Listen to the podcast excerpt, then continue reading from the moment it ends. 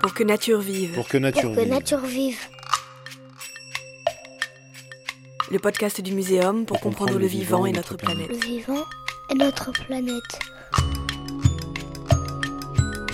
La pollution, c'est l'homme. La surexploitation des ressources, c'est l'homme. Laissons euh, l'habitat naturel aux animaux. On essaie de les- domestiquer, on technocratise beaucoup l'agriculture. Je mange donc je suis. Donc en fait, c'est ça, cette sixième crise, c'est la destruction des biotopes par une seule Il espèce. faudrait envoyer une partie de l'humanité sur Mars.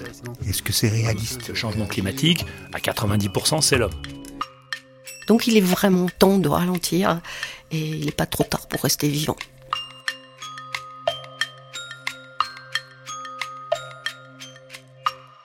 Être vivant depuis 3 milliards et demi d'années avec Sylvie Crasquin.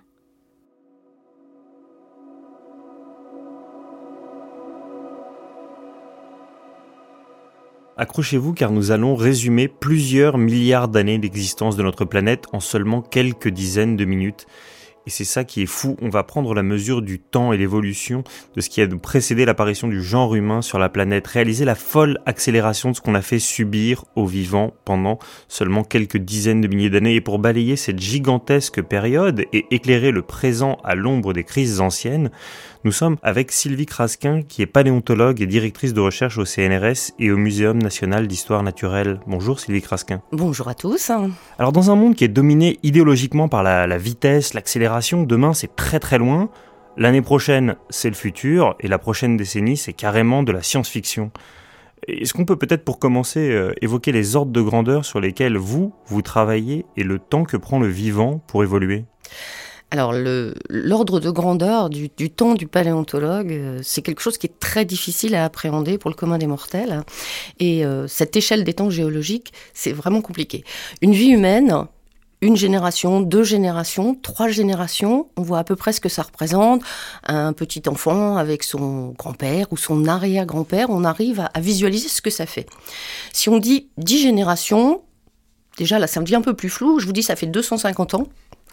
Et donc 250 ans, où est-ce qu'on était? Bon, On était grosso modo à l'époque de la Révolution française. Et là, on se dit, waouh, c'est quand même très très loin. Et ce qu'on va faire nous ici, c'est qu'on va multiplier ça par des millions de fois. Donc le, temps, c'est vraiment quelque chose qu'on a, du mal à, expliquer et à appréhender.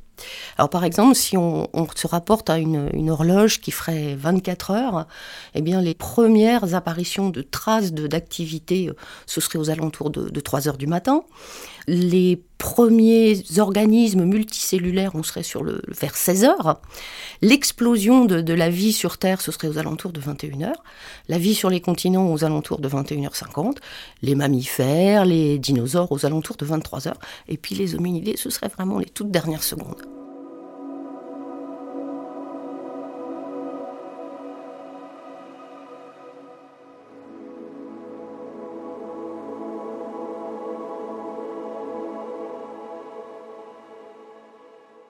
Si on revient au, temps paléontologique, c'est difficile de savoir ce qu'était exactement la, la biodiversité parce qu'on manque un petit peu de sources. Elle est estimée, mais en réalité, ce que vos travaux nous enseignent, c'est que la biodiversité à l'époque, elle était infiniment plus grande.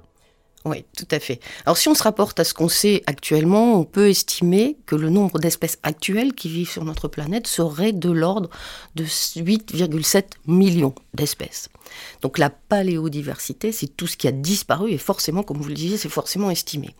Donc on estime entre 5 et 50 milliards le nombre d'espèces qui ont vécu puis disparu au cours de l'évolution. Alors certaines de, de manière extrêmement brutale, ou d'autres qui ont évolué très lentement et se sont éteintes euh, naturellement. Et ça représente 99,9% des espèces qui ont vécu depuis 600 millions d'années, à l'époque où vraiment la vie a explosé sur notre planète.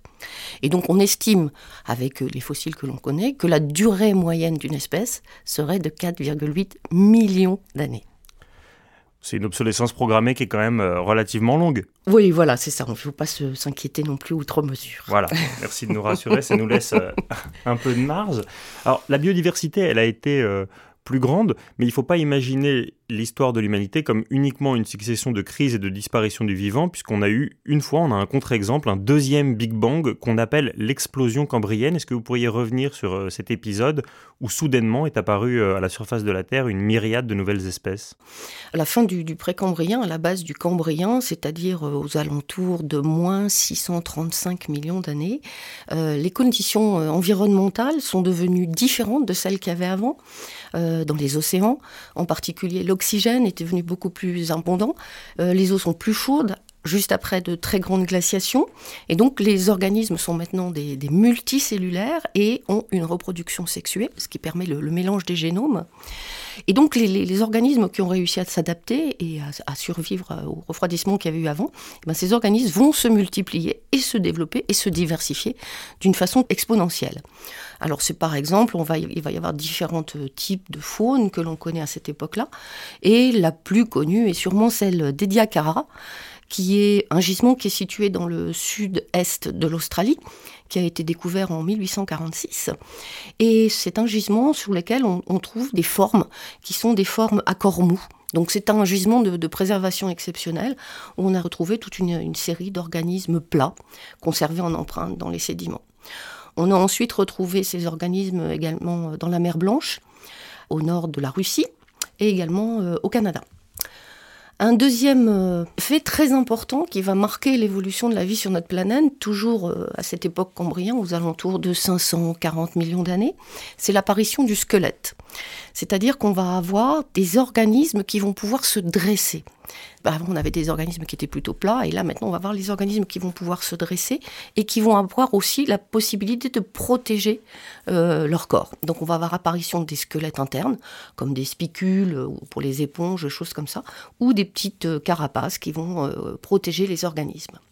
Donc ça, c'est vraiment une grande révolution. C'est ce qu'on appelle aussi l'épisode des small shelly fossiles, c'est-à-dire vraiment l'apparition de ces, petits squelettes. Et la grande explosion cambrienne, c'est ce qu'on va retrouver, par exemple, dans les, faunes du Burgess, en Colombie-Britannique, daté d'un peu plus de 500 millions d'années, où là, on va observer euh, vraiment des organismes qui commencent un petit peu à ressembler à ce qu'on connaît. Euh, on va avoir des arthropodes, on va avoir des algues, on va avoir des brachiopodes, des échinodermes. Et les formes phares de cette époque, ce sont les trilobites, qui sont des organes des arthropodes avec euh, trois lobes.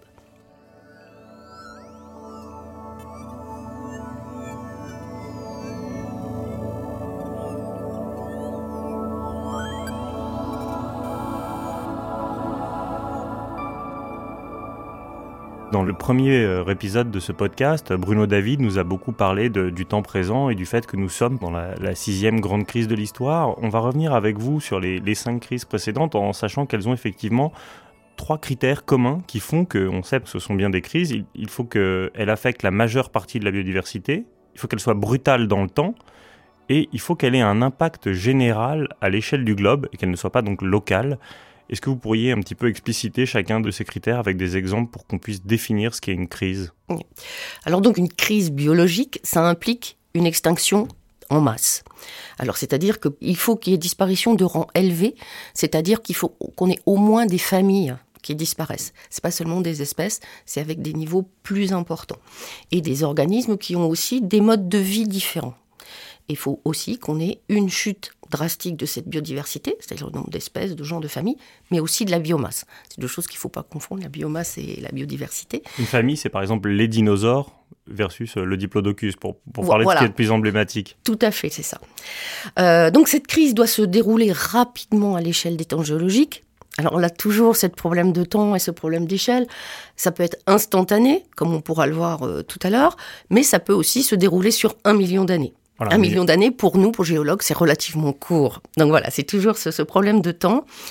Et cette extinction en masse, elle doit être ressentie à l'échelle du globe ou à minima sur de très grandes euh, distances. Par exemple, on peut avoir une crise euh, environnementale, comme par exemple, euh, je sais pas moi, la, mer d'Aral, où il y a eu une grosse crise d'environnement, mais c'est pas une crise majeure puisque ça n'a affecté que cet endroit-là. Il faut que ce soit quelque chose qu'on ressente à l'échelle de la planète. Et comme dans l'histoire du temps, euh, il y, a souvent des éruptions volcaniques absolument euh, monstrueuses. Mais pour que ce soit une crise, il faut vraiment que ça déstabilise un continent. Pompéi n'est pas une crise pour l'observatrice que vous êtes. Tout à fait. Mais il faut surtout que ça dure longtemps pour que les effets du volcanisme aient le temps de se répandre sur toute la planète. Par exemple, le, volcanisme du volcan, euh, dont personne ne sait prononcer le nom, euh, ça n'a pas duré assez longtemps pour que ce soit considéré comme une crise. Vous voulez dire celui d'il y a quelques années dont je ne me hasarderai pas à donner le nom, mais en Tout Islande. à fait. D'accord. Voilà. Ça, c'est pas une crise. Non.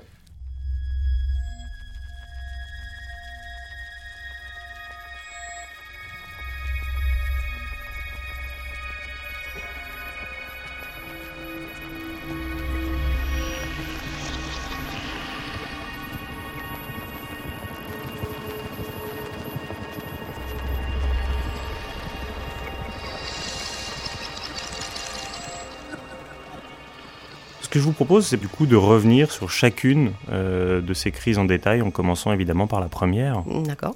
Euh, ce qu'il faut, juste avant de commencer les crises, c'est qu'il faut savoir que l'évolution de la biosphère, au cours des, des 600 derniers millions d'années, ce dont on va parler ici, c'est pas quelque chose d'hyper régulier, c'est pas un long fleuve tranquille. hein. Il y a des périodes où on va avoir de la diversification dans la biodiversité, c'est-à-dire qu'on va avoir plus d'apparitions d'espèces que de disparitions. Après, on a des périodes de stabilité où les choses se mettent en place et que ne bougent pas trop. Et après, on va avoir des phases où effectivement, on va avoir ces crises, les cinq que vous évoquez. Alors, la première, euh, on a vu que la, vie a explosé au Cambrien dans les mers euh, peu profondes. hein. Alors là, il faut bien se rappeler qu'il n'y a pas de vie sur les continents à cette époque-là. On est uniquement dans le domaine marin.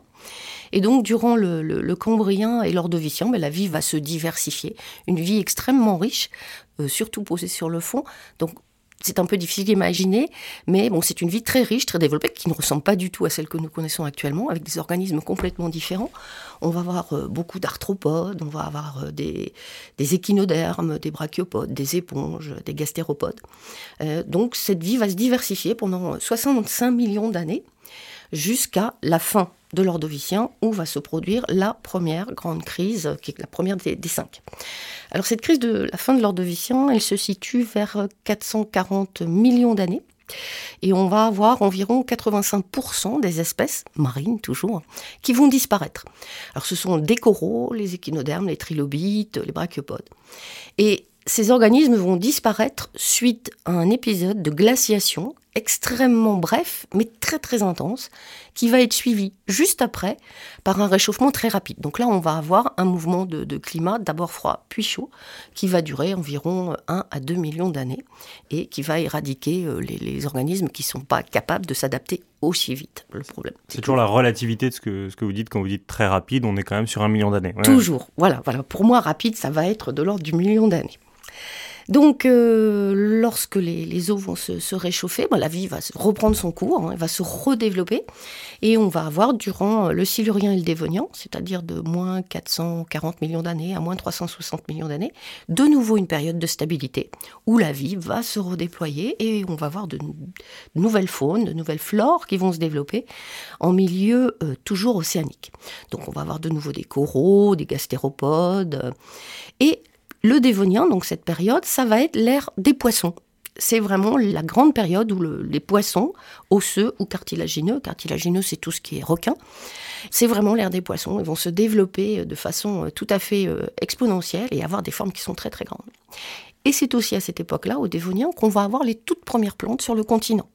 Et ces plantes qui vont euh, se développer sur le continent vont avoir un développement très important avec une vitesse exponentielle. Très très vite, on va avoir de très très grandes formes qui vont se développer sur le continent. Et à la fin du Dévonien, donc aux alentours de 370 millions d'années, on va avoir la deuxième grande crise qui va se dérouler à la fin du Dévonien. Et là, on va avoir 75% des espèces marines qui vont disparaître. Et en particulier les, agnates, les poissons sans mâchoire ou les placodermes, qui vont disparaître. Et là encore, les coraux.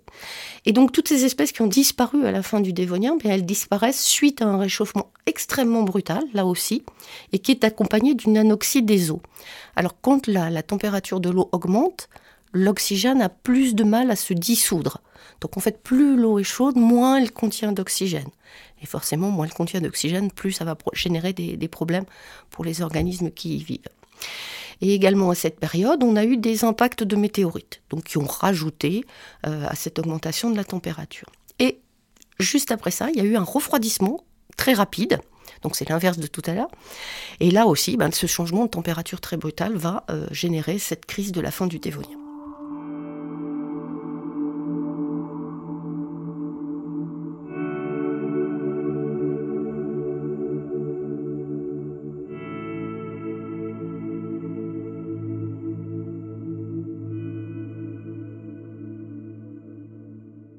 Ensuite, on va arriver au Carbonifère permien, c'est-à-dire qu'on va voir sur une période de moins 360 à moins 251 millions d'années, une période de stabilité, où là, de nouveau, la vie va se redévelopper et se devenir euh, très abondante dans les océans, mais aussi cette fois-ci sur le continent, puisque les premiers animaux se sont développés sur le continent, d'abord les arthropodes, essentiellement tout ce qui est insectes, choses comme ça, et puis les vertébrés qui vont arriver sur le continent. Et on va avoir au Carbonifère le développement de forêts géantes. En particulier en France, on connaît bien ces forêts géantes qui, lorsqu'elles vont être détruites, vont donner naissance aux grands gisements houillés du nord de la France, de l'est de la France ou du Massif central. Alors ce sont essentiellement des forêts de fougères géantes qui pouvaient atteindre jusqu'à 20 mètres de haut. Donc dans cette époque extrêmement florissante hein, de la fin du, Paléozoïque, on a des poissons, des ammonoïdés, des, arthropodes, des éponges, des algues, et sur le continent, donc des insectes qui pouvaient être très très grands. On a eu des libellules géantes qui pouvaient avoir 2 mètres d'envergure. Donc c'est vraiment une vie euh, très développée, très foisonnante. Et à la fin du Permien, il y a 250 millions d'années, c'est la crise, la plus grande crise que notre Terre ait connue, où la vie a quasiment été éradiquée de la surface de la Terre. Plus de 95% des espèces marines ont disparu. Et aussi 70% des espèces terrestres qui se sont éteintes aussi euh, à cette époque-là. Alors qu'est-ce qui s'est passé? C'est un événement qui a un peu comme le crime de l'Orient Express, c'est-à-dire qu'il y a plusieurs choses qui se sont accumulées pour causer cette crise majeure. Tout d'abord, il y a eu une baisse du niveau marin. Donc tout ce qui vivait fixé sur le plateau continental s'est retrouvé euh, exonté, donc c'était pas très bien pour eux. Il y a eu une très très forte augmentation de température. Là, on a pratiquement 10 degrés d'augmentation de température des gigantesques éruptions volcaniques que vous évoquez tout à l'heure, qui sont le volcanisme des trappes de Sibérie. On a plus de 3000 mètres d'épaisseur de lave qui se sont accumulés. Donc forcément, ça a émis des tas de, gaz toxiques. Donc tout ça, déjà, c'était largement suffisant pour éradiquer euh, pratiquement toute la vie sur Terre. Et ce qui s'est passé ensuite, c'est que le niveau de la mer a remonté, mais cette fois-ci toujours comme tout à l'heure, avec des eaux extrêmement anoxiques, c'est-à-dire des eaux très très pauvres en oxygène. Donc euh, il a fallu très longtemps pour que la vie redeviennent à peu près normales après les événements de la fin du Permien. Donc ça c'est vraiment la crise la plus grave et entre guillemets, on l'a échappé belle, nous sommes passés très près de l'extinction définitive en fait. Exactement. Et en fait, il y a quelques survivants qui devaient avoir trouvé des milieux refuges. On a différentes hypothèses. Les milieux très profonds pourraient peut-être être, euh, ces milieux refuges. Si on prend les, les échinodermes, il y a un seul genre d'oursins qui a traversé la, limite Permien-Trias. Et quand on voit les descendants qu'il a eus, c'est une très belle histoire, l'histoire des ours.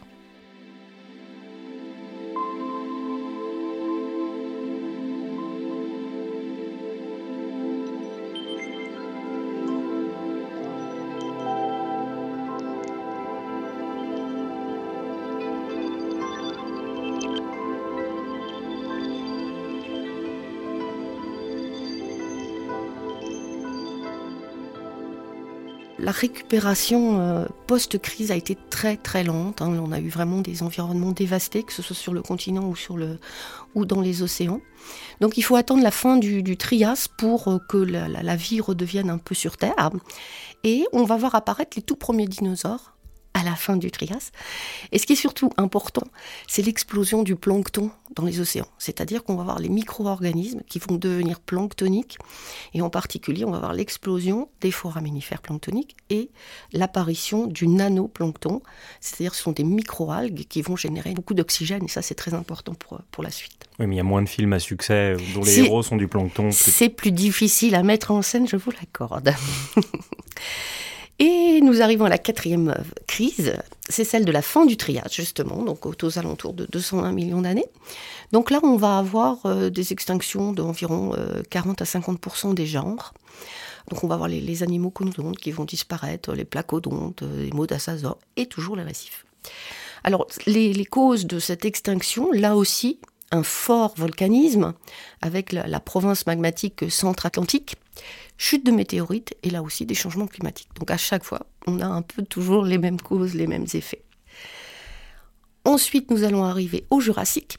Donc là, c'est l'explosion hein, des dinosaures dans tous les milieux, que ce soit des, dinosaures terrestres, aquatiques, aériens, donc les volants. Mais on va avoir aussi le développement de nombreux céphalopodes marins, ce sont les, les fameuses ammonites.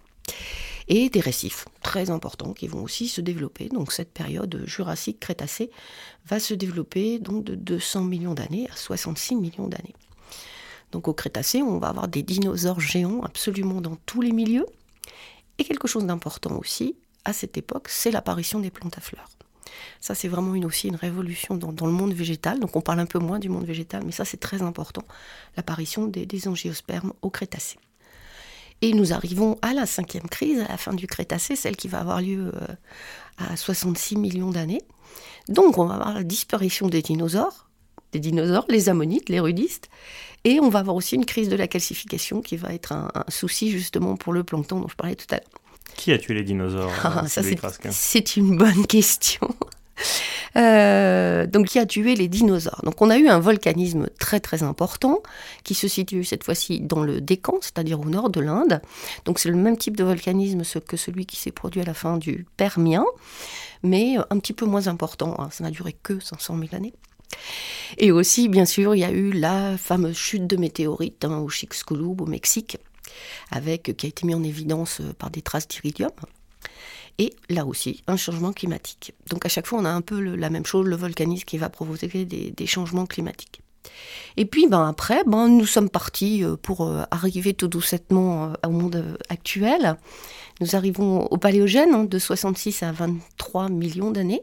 Les grands prédateurs reptiles ayant disparu, les écosystèmes sont libres et les mammifères et les oiseaux vont pouvoir se développer. On va avoir les premiers primates aux alentours de 60 millions d'années et les premiers singes aux alentours de 40 millions d'années. Nous passons ensuite au néogène. Alors là, moi, pour moi, on est, déjà arrivé. C'est-à-dire entre 23 millions d'années et 2,5. On va avoir la diversification des homininés, c'est-à-dire les gorilles, les chimpanzés et les hommes aux alentours de 15 millions d'années, ainsi que des orang-outans. Et la diversification des hominini, c'est-à-dire l'homme et des paninas, les chimpanzés, aux alentours de 7 millions d'années. Et puis le quaternaire, eh bien voilà, c'est depuis 2,5 euh, millions d'années jusqu'à aujourd'hui. Donc 2,5 euh, millions d'années, c'est la lignée Homo, et l'apparition de l'Homo sapiens à 300 000 ans. Et voilà.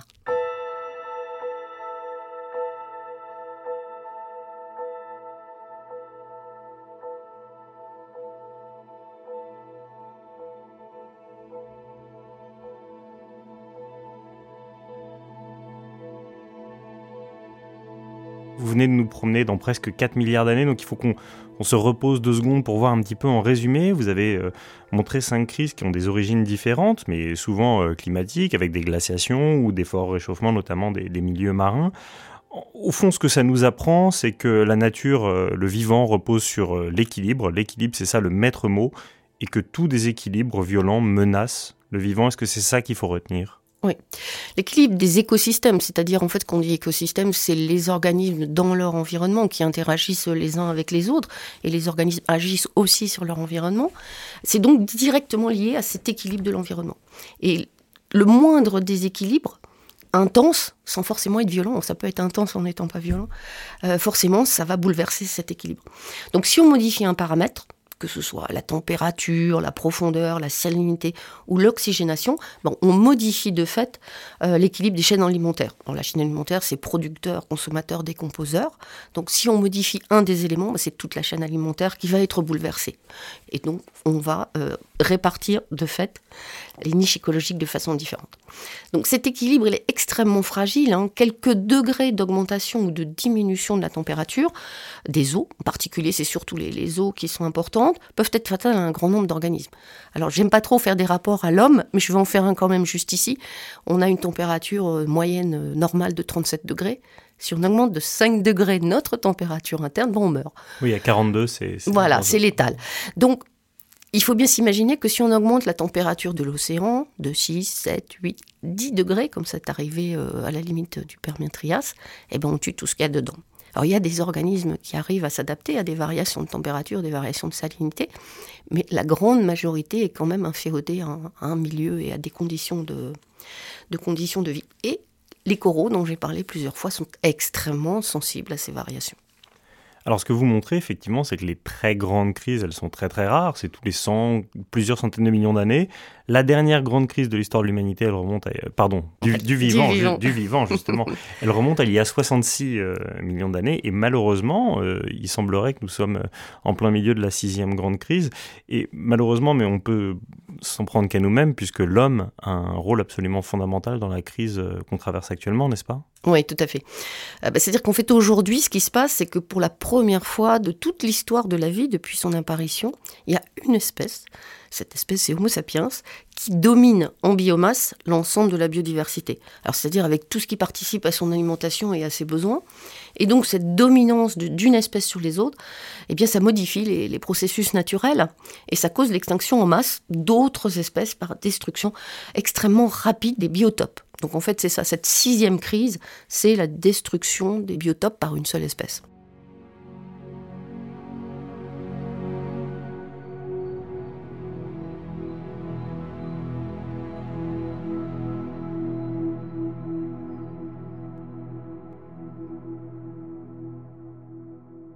Alors évidemment, je vais vous demander ce que, votre regard de paléontologue voit sur euh, l'évolution, parce qu'au fond, vos travaux montrent que 99,9% des espèces euh, qui ont vécu sur notre planète ont disparu naturellement depuis l'apparition du vivant. C'est ce que vous nous avez très très bien expliqué avec les cinq euh, crises précédentes. Alors évidemment, ça veut dire que les chances de survie humaine, elles sont quasiment nulles. Mais il y a quand même un peu de suspense, parce que aucune espèce dans l'histoire n'a été capable, ne serait-ce que du millième de notre euh, ingéniosité humaine, alors pour le meilleur euh, et pour le pire. Évidemment, je pense aux trottinettes électriques, mais ça nous laisse quand même un tout petit espoir, non? Oui, oui, bien sûr. Donc l'échelle des temps géologiques, euh, comme je le disais au début, la, moyenne de vie d'une espèce, c'est 4,8 millions d'années. Donc on n'est là que depuis 300 000 ans, donc a priori on devrait pouvoir tenir encore un petit peu. Mais toutes les espèces sont appelées à disparaître. Malheureusement, l'espèce humaine, comme toutes les autres, on disparaîtra un jour.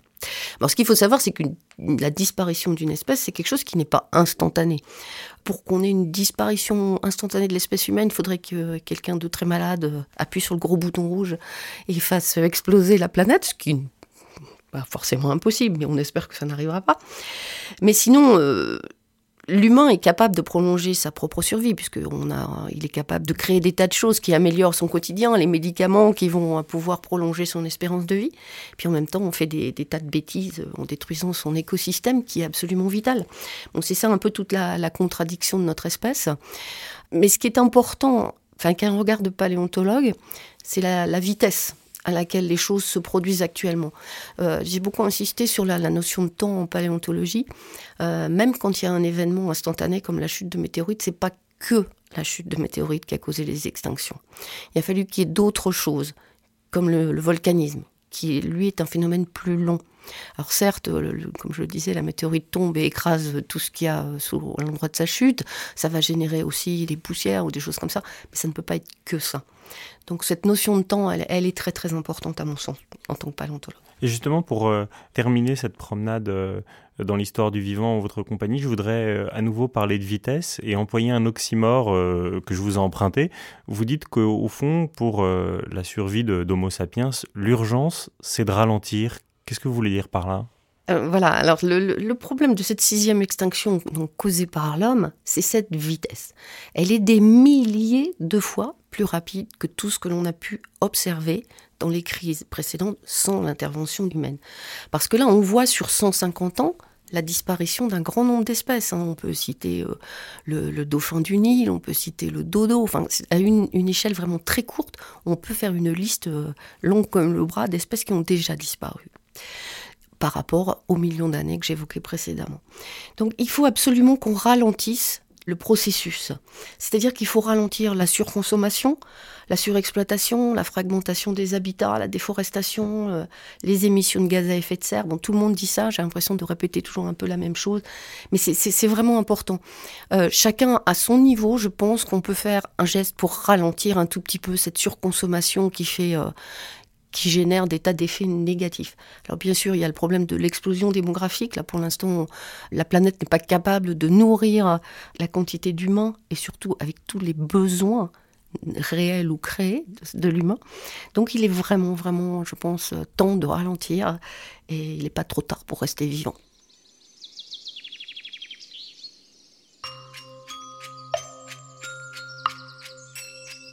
Dans cet épisode, vous venez d'écouter Sylvie Crasquin, paléontologue, directrice de recherche au CNRS et au Muséum national d'histoire naturelle, interviewée par Vincent Hédin. Pour que nature vive. Un podcast produit par le Muséum national d'histoire naturelle et création collective, en partenariat avec le ministère de la Transition écologique et solidaire. Pour la réédition du livre Avant que nature meure de Jean Dorst, Robert Barbeau, professeur au Muséum, a écrit une postface intitulée Pour que nature vive, qui a inspiré le titre de ce podcast.